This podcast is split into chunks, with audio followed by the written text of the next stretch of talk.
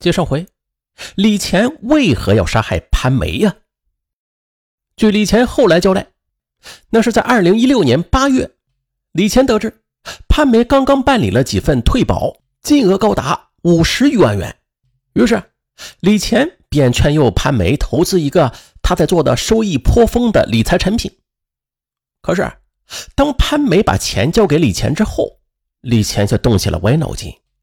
他没有用这笔钱给潘梅买任何理财产品，而是私吞了这五十万。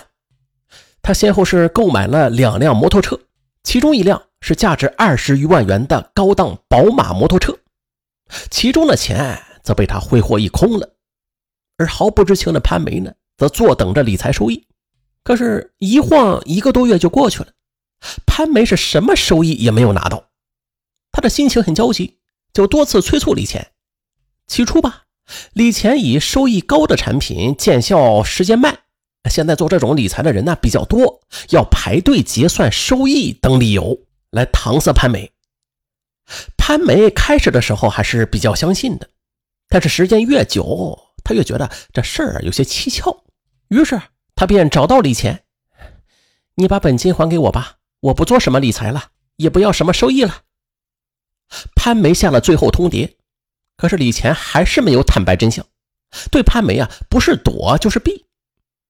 二零一六年十月，随着潘梅的步步紧逼，李乾是烦不胜烦，精神都有些崩溃了。他知道瞒不下去了，于是便产生出了杀人的念头。可是怎么杀，如何杀了人，又能天衣无缝呢？有着十年牢狱经历的李乾就开始谋划起来。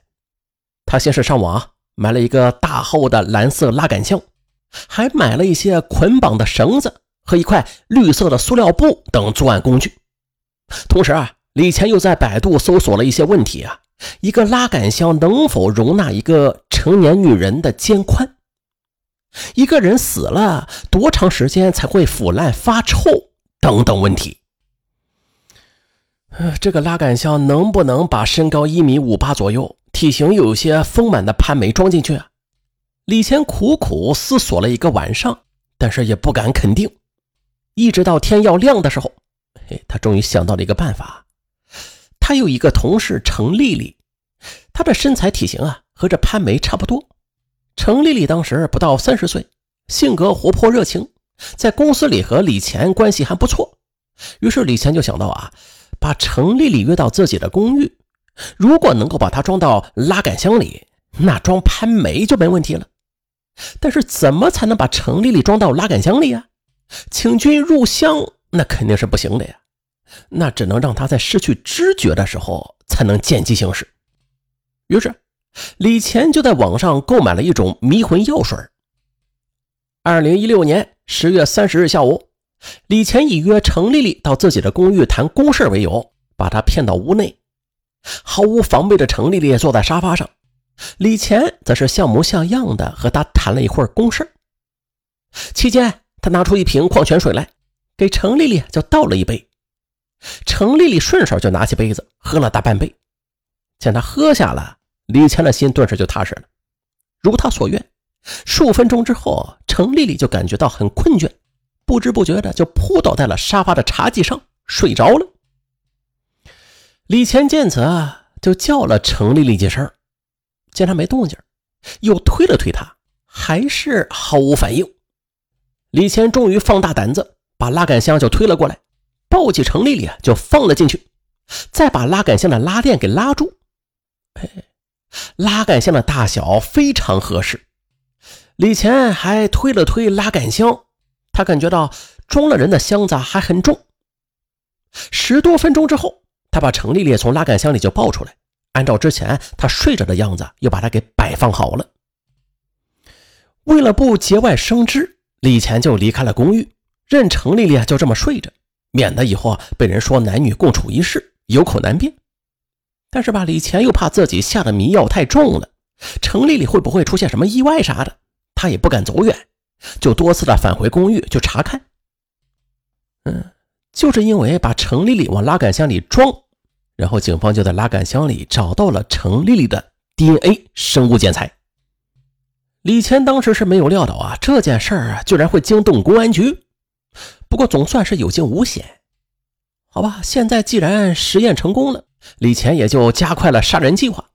二零一六年十一月五日下午，李乾就联系潘梅，约他次日一早到财富大厦的十三楼公寓见面，跟他商讨理财产品事宜。为了确保潘梅准时赴约，李乾就假装答应潘梅所有的要求。包括退还理财产品的本金。十一月六日上午九点左右，潘梅敲开了李乾公寓的门，李乾就假装和潘梅聊了一会儿关于理财产品的事然后趁他不备，迅速的用手就捂住了他的口鼻。潘梅拼命挣扎，李乾则随手拿起床上的枕头，死死的捂住他，直至他不再动弹。数分钟之后。李乾放开潘梅，确定她没了呼吸，便拿出了事先准备好的数卷保鲜膜，紧紧地缠绕在了潘梅的全身，然后再装到拉杆箱。而这呢，也解释了警方在案发之后的检测中啊，为什么没有能够在箱子里找到潘梅的 DNA 痕迹。百密一疏，李乾是万万没有想到啊，正是他用赃款买的摩托车，让自己现了原形。原来。